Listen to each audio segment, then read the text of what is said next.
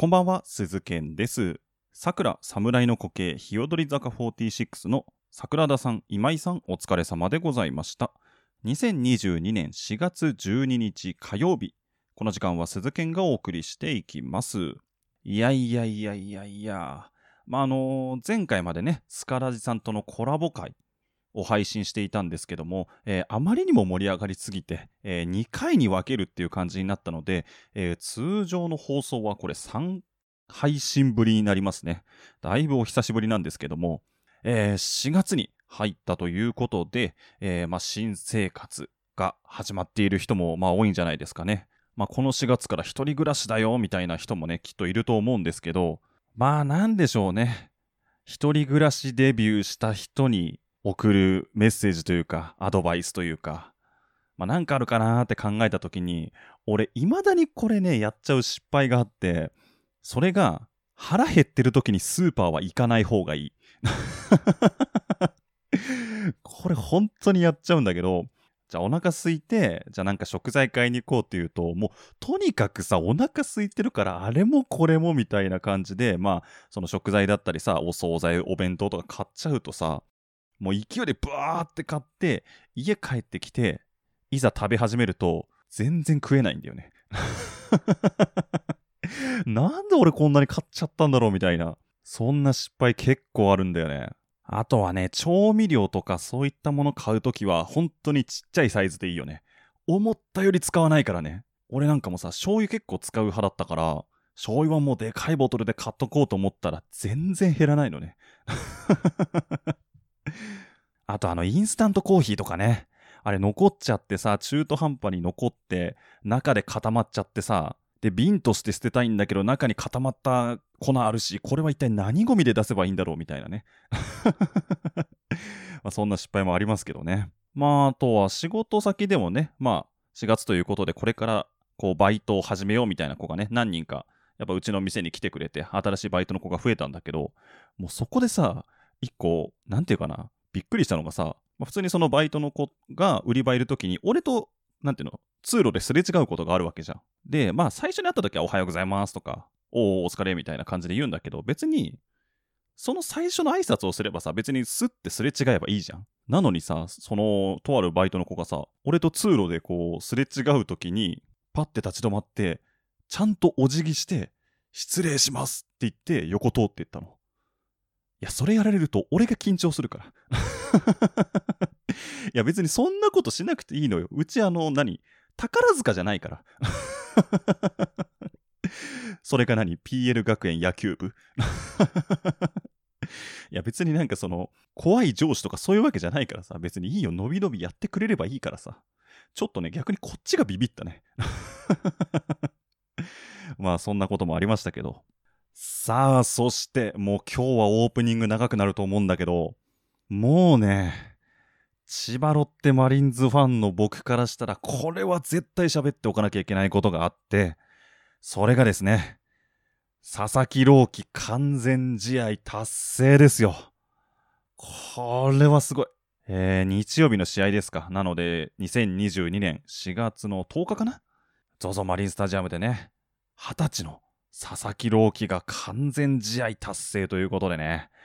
これがプロ野球史上28年ぶりの大記録。だからちょうど俺が生まれた年に、あのジャイアンツの牧原さんがね、完全試合達成してから、それ以来の記録。しかも、完全試合するだけでもすごいのに、えー三振の記録バンバン打ち立てたんですよね。えー13人連続奪三振。これ日本記録です。今までの記録が9人連続かな？それを大幅に超える13人連続。そして1試合トータルで19個の三振奪うと。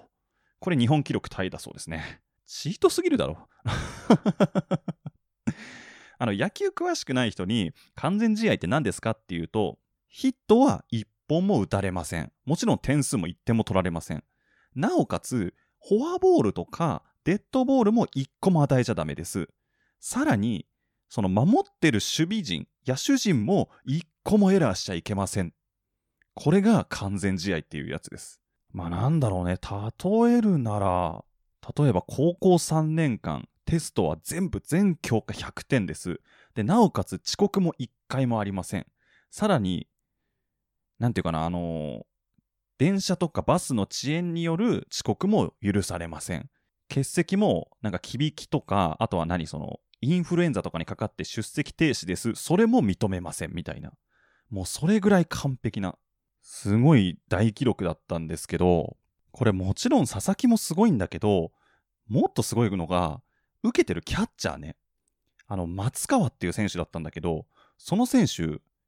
3月まで高校生だった選手なんだよね。その選手が、もう、相手チームはもうプロ何年目、何十年目の選手たち相手に、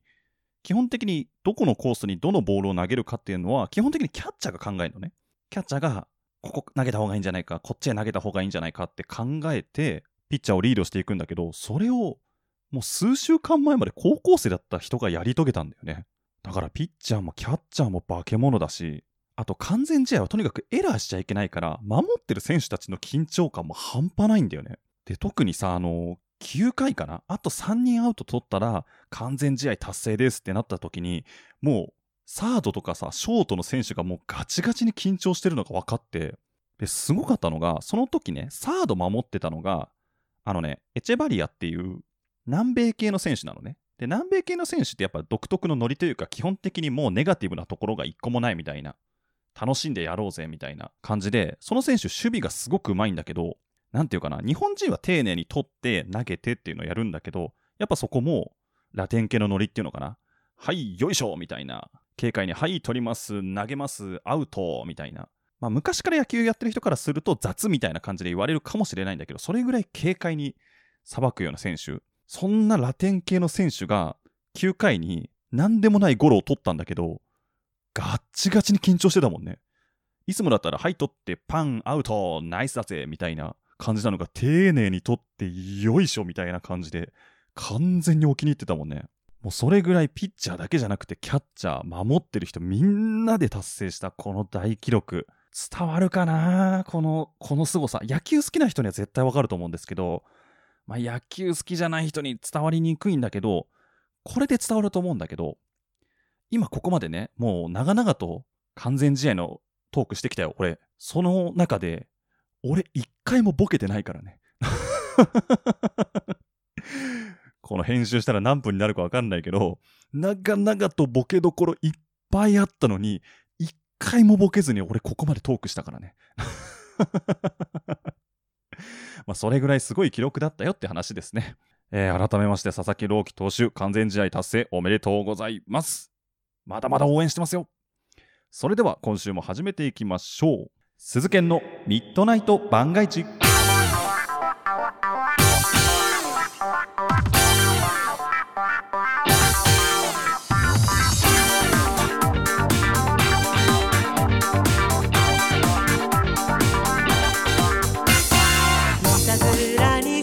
改めましてこんばんは鈴研です。この時間は鈴研のミッドナイト番外地をお送りしていきます。もうとにかくさ完全試合なんて一生のうち1回見れるか見れないかそれぐらいすごい記録だから。あのねすごかったのがツイッターとかでさ千葉県知事が佐々木朗希投手おめでとうございますって3個ぐらいツイートしてたりとかあと千葉くんのツイッターが佐々木朗希投手おめでとうございますとか。まあ、あと千葉の新聞社とかテレビ局とかも全部佐々木朗希佐々木朗希佐々木朗希って。もう号外を急いで出すぐらい。とんでもなく盛り上がってましたけどね。これ伝わって本当に伝わってほしいぐらいすごい記録だから。これぜひねあのリスナーの皆さん特に野球わかる皆さんこのいい感じの完全試合の例えがあったら本気で教えてください。あのツイッターでもメールでもいいので完全試合こう例えたら伝わるんじゃないですかっていうね案をぜひ送ってください。お願いします。えー、まだまだね喋りたいことあるんですけどもうダメだ。さすがに始めていきましょう。では今週の各自で1曲。あのねこれ本人に許可取ってないんだけどあのねこれぜひ聴いてほしい1曲がありまして、えー去年ですねこの番組にゲストに来てくださいましたワクワクラジオの森口さんがですねなんとこれアーティストデビューって言っていいよね あのアーティストデビューをされまして今回はですね、えーその曲をですね流せはしないんですが、えー各自で1曲として紹介させていただきたいと思います。えー、わくらじさんのツイッターを見ると特設サイト飛べていろいろ情報出てくるんでぜひ聞いてみてください。では今週の各自で1曲。雪乃と森口ポッドキャストラバー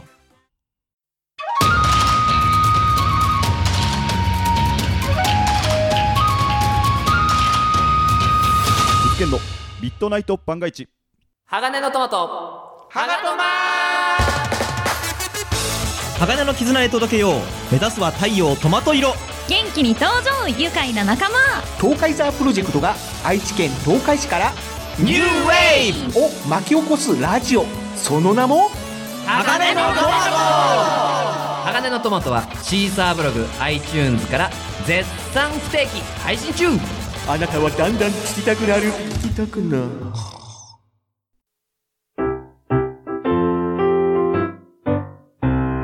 これくらいのお弁当の蓋に、おったよりおったよりちょいと詰めて、ハッシュタグにおっぺふたつけて、もちさん、もちもち。ライドさん、はいはい。ゆかさん、呼んだ？八部九夫さん、小躍りしましょう。ネタの滑ったくまさん、滑ってないわ。声の通ったグリーン。さんなポッドキャストお弁当の蓋、週のどこかで不定期配信中。ゆるっと聞いてね。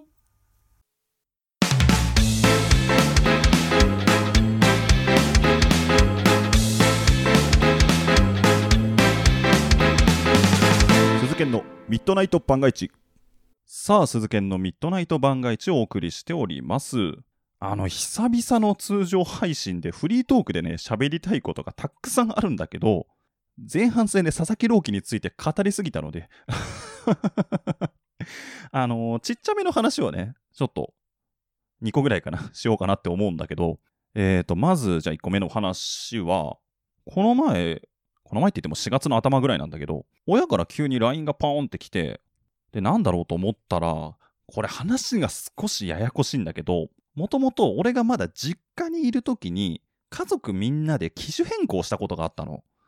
で、その時に、なんかさ、あの、いろいろあるじゃない？なんかこれを契約したら通信料安くなるとか、なんか家族割がどうとか、なんかいろんな割引サービスがあるじゃない？今みたいにあの格安 SIM とかがまだない頃だから、大手が一生懸命いろんなものをこうオプションでつけて安くするみたいなのがあったんだけど、で、どういう流れか忘れちゃったんだけど、なんか俺名義で iPad mini を同時で契約するとなんか安くなるみたいな、なんかそんなオプションがあって、携帯代とかは全部あの父親の契約名義なんだけど、その iPad の名義だけは俺で登録したみたいなのを、まあ、だいぶ前にやってたの。で、どうやらその iPad mini を解約することになったっていう話になったらしいのね。で、その時に名義が俺だから、俺がその契約した、その携帯会社まで行って解約の手続きをしなきゃいけなくなったらしいのね。で、そんな事情だから、あの、ちょっと行ってきてくれというふうに言われたのね。まあ、めんどくせえなとは思ったよ。で、まあ、その LINE によると、もう解約の話とかはもう全部こっちでやったからと、その実家の方でやったから、解約の方だけとにかくお前がやってくれと。で、あのーどこの、まあその大手のとこだからさ、どこのショップに行っても大丈夫なように話しといてくれるらしいから、まあわざわざこっち来なくても、俺が一人暮らししているアパートの近くのその携帯ショップ行って手続きしてもらえれば大丈夫だからって言われて、まあまあ、それならまあ、まあ、100歩譲ってめんどくささは軽減されたかと思って、とりあえず俺の家からちょっと近い携帯ショップ行ったの。で、携帯ショップ入って、まあ、店員の人がさ、今回どんな内容ですか？って聞かれた時に、まあ、あの、ちょっと話がややこしいんですけど、これこれこういう事情で解約しに来たんですけど、話来てますかね？って聞いたら、あー、はい、ちょっと待ってくださいね、みたいな感じで、まあ、俺を対応してくれた店員さんが言ったの。もうその瞬間俺察したよ。あ、これ話通ってねえなって。ほら、俺も普段ね、接客業してる身だから、あ、このファーストリアクション絶対伝わってねえなと思って。まあでも一応確認しますみたいな感じで、あの、一旦裏へ引っ込んでくれたの。でね、結構時間かかったんだよね。10分ぐらいかな。なんか俺ポツンって待たされてさ。で、戻ってきて、あの、すいませんと。ちょっとそんな話が来てなくって、みたいな。で、上の、上のっていうか多分店長とかなんか偉い人かなともちょっと確認してきたんですけど、ちょっとよくわからなくって、みたいな。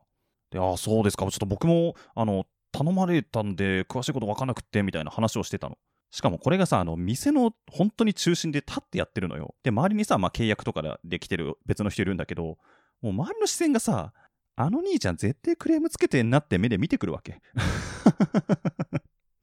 で、なんかちょっと、ああ、視線冷てえなと思いながら、ああ、わかりましたと。ちょっと一旦親に確認していいですか？って言ったら、あ、ごめんなさい、あの、この後、予約がいっぱい入ってるんで、ちょっと今日の手続きは無理ですみたいな感じで言われて、ああ、そうなんですか？みたいな感じでもう出るしかないから、とりあえず一旦そのショップは出たの。で、その後親に確認しようと思ったんだけど、なんかもう連絡つかないから、もう一旦帰るのもめんどくさいし、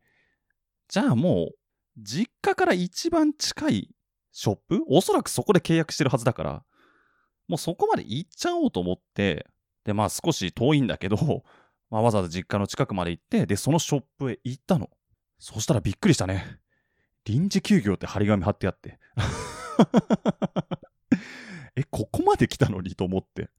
でも休業なもんはしょうがないから、うわ、俺何しに来たんだろうと思って、で、後日ね、まあ仕事がまた休みの日に、もう一回その実家の近くのショップ行って、これこれこういう事情なんですっていう風に説明したら、ああ、はい、わかりましたと。そしたら、あの、解約するのにあたって、iPad に登録されている携帯、携帯番号なんか電話番号があるんだって。それがちょっと必要になるんですけど、お分かりですかって言われたのね。わかるわけないじゃん。知らないよ、そんな実家で使ってた iPad の番号なんて。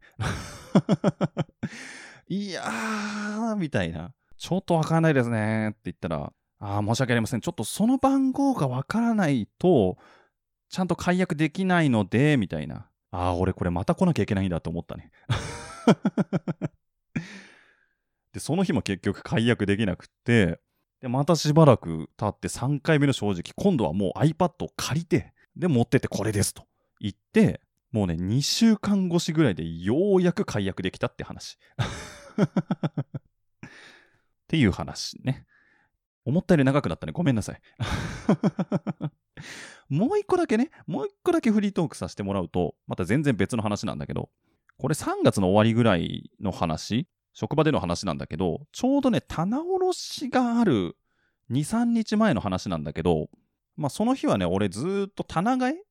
の作業をしてたのね。まあ棚替えっていうのは半年に1回ぐらい、まあ売り場の並べ替えと新商品入れたりとか、まあそんな作業なんだけど、その日がね、あのー車の芳香剤とか、まあそういったカー用品の棚替えを俺してたのね。で、まあいろんなこう、芳香剤とかババババーって入れ替えてたんだけど、その日が、あのー従業員がちょっと少ないような日で、俺も結構頻繁にレジに入んなきゃいけないような日。で、お客さんも結構そこそこいるみたいな日だったんだけど、まあそんな状態で、俺が、あのね、車の、あの、エアコンのところにこうカポってはめるちっちゃい芳香剤があるんだけど、まあそれでなんかこうね、白い丸い芳香剤で、なんかウサギの耳みたいなのがついてる、まあ白いウサギの形をした芳香剤を並べ替えてる時に、レジ応援お願いしますのボタンが2、3回鳴るのと、従業員レジまで対応お願いしますみたいなボタンが連チャンになって、これはやぶさかではねえなと思って。で、その白いウサギをこう、バッ、もう急いでバッて置いて、まあレジの方へ行ったわけ。で、そこでレジの対応いろいろしたりとか、もう結局俺がレジ打ったりとかで、でめちゃくちゃ混んでるからね、結局3、40分ぐらいかな。レジから帰ってこれなくて。で、あー、終わった終わったと思って、じゃあ棚替え再開しようって思った時に、さっきまで手に持ってたはずの、あの白いウサちゃんが行方不明になりまして。あれあれウサギがねえなと。あれ変なとこ置いたかなと思って、こう商品棚バババーって見たんだけど、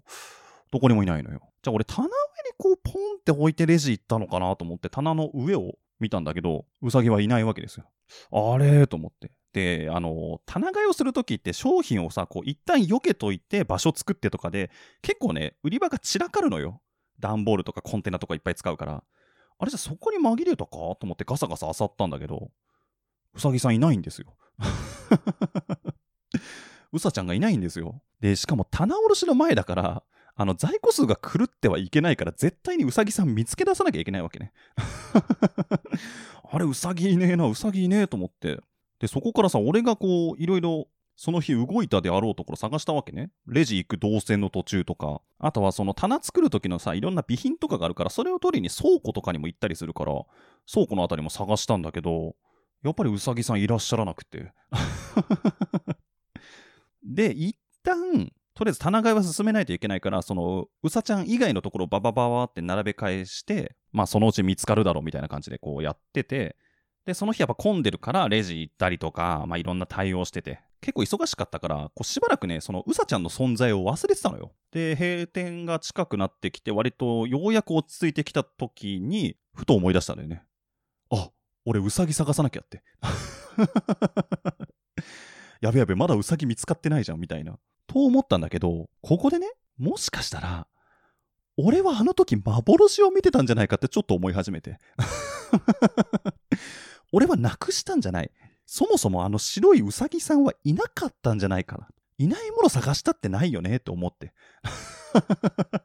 いや、ワンチャンその説あるんじゃないかなと思って、パソコンで在庫の確認をしたのね。そのバーコードはわかるから、ババババってやったら、バッチリ在庫数2になってて。あ、やべえ、これ幻じゃねえわと。絶対に存在している。しかも棚卸し前だからそれを確実に見つけ出さなきゃいけない。でもどこにもないわけ。でも探し出さなきゃいけないって言って、俺もそっからずーっと売り場をさ、うさぎさんがいねえ、うさぎさんがいねえって言ってずーっと歩き回ってんの。で、結局開店時間中で見つかんなくって、で、閉店してからもさ、まあお客さんいないから、まあ、その閉店後も残るバイトの子がいるんだけど、そのバイトの子にもさ、やべえわ、うさぎさんがいねえんだよって言って、で、バイトの子もさ、うさぎさんって何ですか？って言われるわけ。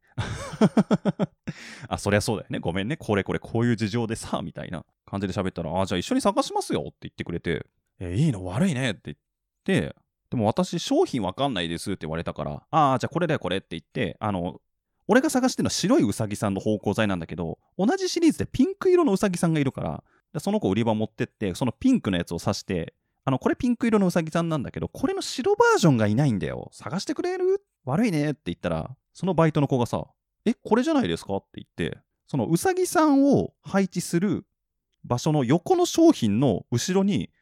白いうさぎさんがいたんですよ。あれ？と思って。俺が6時間近く探していた白いうさぎさんそのバイトの子が3秒で見つけて。であまりにもびっくりしてさ、ああ、本当だね、うさぎさんここにいるね、みたいな。さっきまでずっとうさぎさんがいねえ、うさぎさんがいねえって言ってうろうろしてたのに、3秒で発見されるとさ、すげえ恥ずかしいじゃん。で、こう、おーいたねみたいな。ごめんね、騒いで、みたいな。すげえかっこ悪くなっちゃってさ。で、とっさにね、いやいや、ほんとありがとうと。これ見つけられなかったら大変だったんでありがとうね。なんかジュースでも一本おごろうか？みたいな感じで、ちょっとかっこつけもあるんだけど、おごろうか？って言ったら、いや、全然大丈夫です。お疲れ様でした。みたいな感じで、全然かっこつけさせてくんないの。だからもう最終的にね、6時間探していたものを3秒で見つけられて、えー、かっこつけも失敗して、すげえかっこ悪いおじさんになって終わった。めっちゃ恥ずかしかった。ちゃんと閉まってたんで、そこに。鈴研のミッドナイト番外地。プログレ中華水曜日。プロプログレ中華水曜日。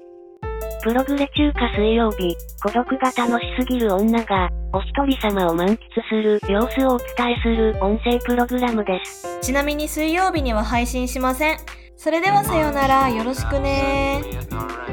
プログレ中華水曜日。プログレ中華水曜日。プログレ中華水曜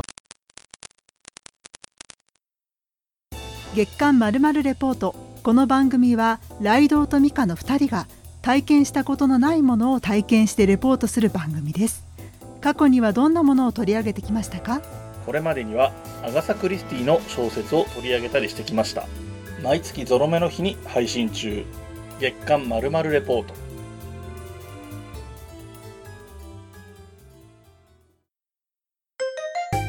ここはどこだ？ここは一体どこなんだ？教えてやろう。ここはミッドナイト番外地品川区じゃね？いや違う違う違う違う違う。さあではコーナーやっていきましょう。ボイス大喜利。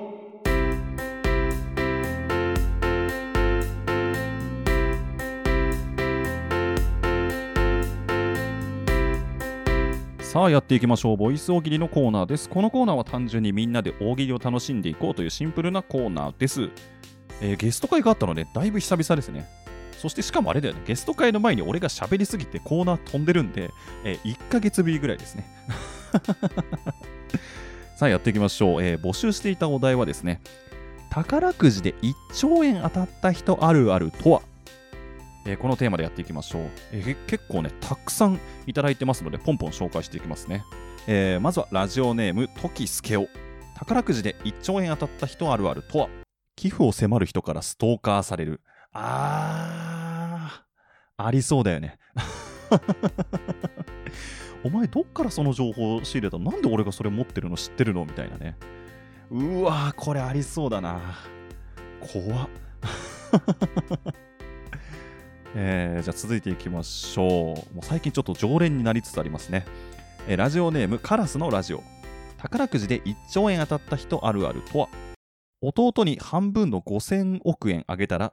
税務署から贈与税の請求2750億円が来たと。そっか、これ税金かかん、あ、そっか。宝くじ自体には、その当選金自体には税金かかんないんだけど、そうか、送っちゃうとこれ税金かかんのか。すげえ持ってかれるね。これ実際あるんでしょうね、これね。いや、お金の、お金というか税金って怖いね。えー、ちょっとどんどんいきますね。えー続きまして、ラジオネームニベア。宝くじで1兆円当たった人あるあるとは、妻に見つかり全額没収された。お金の管理は奥さんですか？没収ってなんか嫌だね。厳しいんでしょうね、奥さんがね。なんか余計なものに使っちゃうから、あなたは、みたいな。そんな感じなのかな？男は辛いね。いやー、いいですね。じゃあ、続いてがラスト。ラジオネーム、品川のアメちゃん。宝くじで1兆円当たった人あるあるとは、自称親戚が1000人増えた。うーわー、ある。これはあるでしょ。ほら、よく芸人さんがさ、なんか M1 とかで優勝するとさ、急になんか元カノとかからさ、めっちゃ連絡来るとかさ。絶対あるよね、そういうのね。時おむつ替えたとかさ、遠い親戚とかマジでわかんないもんね。これは怖いですね。ここぞとばかりに恩を売りつけてくる人たちでしょうね。怖いね。えーというわけで今回紹介するのは以上です。皆さんありがとうございました。では最後に次回募集するお題発表しましょう。次回募集するお題。高校100年生が後輩へ送るアドバイスとは、えーこちらでやっていきましょう。高校100年生ですよ。通常の高校生活を33倍ぐらい経験している大先輩です。そんな先輩が後輩にどんなアドバイスを送りますかっていうお題ですね。えースプーンで聞いている方はこの後トークのページ作っておきますのでそちらから回答お願いします。その他プラットフォームで聞いている方はメールまたはリプライにて回答お願いします。メールはすべて僕の Twitter の固定プロフィールにリンクが貼ってありますのでそちらから送ってください。僕の Twitter の ID、鈴剣アンダーバー AM、suzuken アンダーバー AM でございます。回答は、え1週間ぐらいで送っていただけると幸いです。皆様からの回答お待ちしております。番外地鈴剣のミッドナイト番外番外番外番外番外地鈴剣のミッドナイト番外地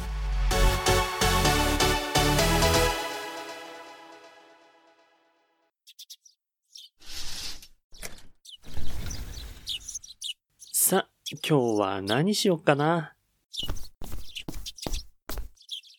お、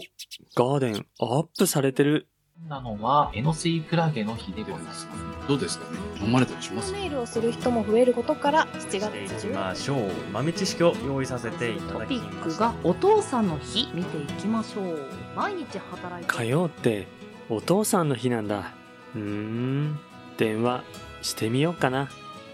ウィークリーガーデンは毎週日曜日午前10時各種音声サービスからオンエア。旬な情報耳に届く四季とりどりをカルチャーシェア。公式ツイッターおさこの部屋もチェック。日曜日の朝のホリデーレターウィークリーガーデン。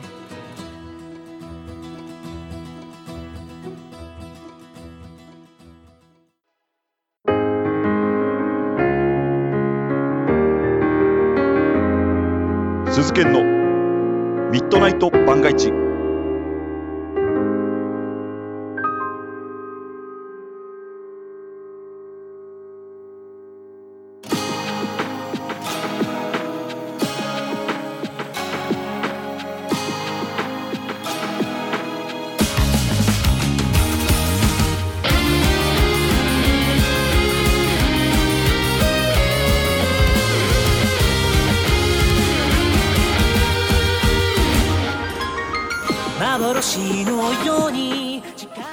してきました。鈴研のミッドナイト番外地。そろそろお別れの時間です。いやー今日はよく喋った。いやーよう喋ったね本当にね。あのーまあ3回ぶりの通常回ということでもう喋りたいことがねたくさんあったんですけどまあこの喋りたいこの欲がね熱感が、えー伝わればなというふうに思います。そしてね、えーもう4月ですから、あと2ヶ月ぐらいでね、この番組、えー2周年ということで、3年目に入るということでね、あのーその年の節目の時にはね、えー恒例のトークテーマがありまして、えー印象に残ってる回みたいなのをね、募集しますので、皆さんぜひね、過去回何が一番面白かったかとかね、チェックしておいてください。さてこの番組皆様からのメールをお待ちしております。各コーナーへの投稿はもちろん番組の感想ふつおたなどもお待ちしております。メールはすべて僕のツイッターの固定プロフィールにリンクが貼ってありますのでそちらから送ってください。僕のツイッターの ID 鈴剣アンダーバー AM SUZUKEN アンダーバー AM でございます。またツイッターにてハッシュタグミッドナイト番外地をつけてツイートしていただきますと、えーこちら活動のモチベーションになりますので合わせてぜひぜひよろしくお願いいたします。さあというわけで喋り抜けてきましたけども最近ね千葉はね急に暑くなってこの間26度ぐらいまでね上がって今ね汗だくで収録してるんですけど。まあ暑さに負けずねさらに熱いトークをねこれからも届けていきたいと思います。よう楽しむ住人よ番外地でまた会おう。お相手は鈴健でした。